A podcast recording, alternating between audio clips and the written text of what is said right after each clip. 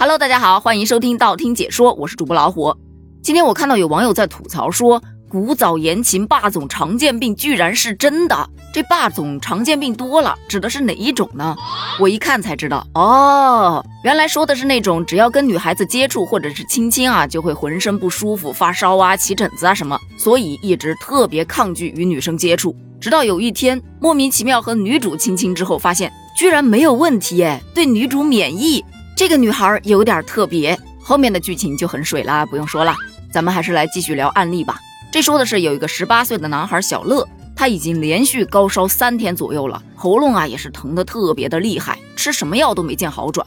于是他就到医院去就诊，医生发现他的双侧扁桃体明显的肿大，颈部也能摸到多个肿大的淋巴结。得知啊，原来这小乐最近交了一个女朋友，他们接吻了，于是就推测。可能是由 EB 病毒感染而引起的传染性单核细胞增多症，随后就按照这个方向去查，还真就确诊了，他就是感染了 EB 病毒，也就是俗称的亲吻病。很多网友看到这个新闻，第一反应是，看来事实证明单身也是有好处的。怎么感觉奇怪的病越来越多呀？这以后别人要是笑我没对象，我终于有理由反驳了。哈，这是什么小说情节的病啊？这是一吻差点送走，以后非必要绝对不亲亲。其实倒也不必如此恐慌，因为这个病更多的是好发于婴幼儿期。据医生介绍，百分之九十的成年人体内都携带这种 EB 病毒，而少部分人，尤其是初次感染者，则容易出现这样的症状。也就是说，这个十八岁的男孩小乐，他应该就属于这少部分初次感染者。刚才前面说了，这个病更多的好发于婴幼儿期。那主要是因为咱们成年人自带这种病菌。当你觉得这孩子太可爱了，来亲两口，或者说你给孩子喂饭的时候共用一个餐具，再或者有的食物啊它不好嚼，有的家长会选择把它嚼完了之后，然后送到孩子嘴巴里，而孩子免疫力又低下，很容易就会感染到这个病毒，所以也就不难理解为什么得这个病的大多数都是小朋友。但是近年来，十六岁到三十岁左右的年轻人患病率也在增加。他们大多数因为亲密接触或者长时间亲亲而感染的，主要感染的原因还是抵抗力差。所以说呀，养成良好的卫生习惯，适当的运动，增强身体的免疫力是多么的重要。虽说这个病看起来没有那么可怕，一般会在十天左右自动痊愈，但也有个别的会特别的严重，引发一些并发症，从而导致会有生命危险。所以即使不是什么大病，但是也得预防。首先，这手啊、脚啊，或者是嘴角、面部有水泡的，就尽量不要去亲亲了。其次，浓妆艳抹也不适合去亲亲，因为很多的化妆品里面都含有少量的铅呐、汞啊或者其他的化学物质。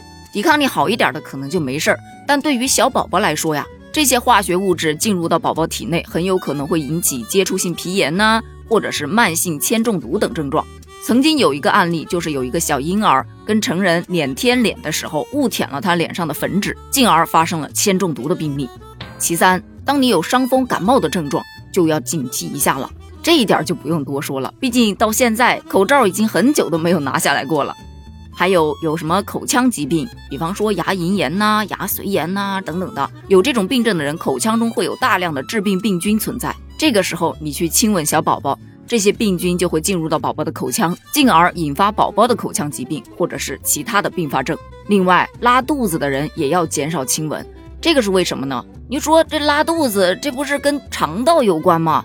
确实，虽说是肠道有关，但是你这治病的细菌，它不是通过口腔进入到肠道的吗？所以说呀，如果说肠胃不太好，也尽量的避免亲吻。最后，像身上出现皮疹，或者说携带具有传染性的肝炎病毒的人。也尽量的不要去亲吻孩子。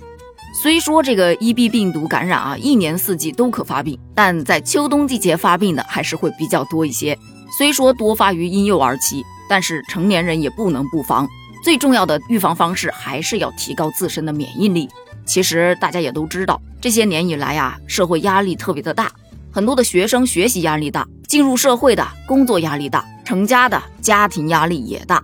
吃吃不香，睡睡不着，平时也不怎么运动，这抵抗力自然就下降了。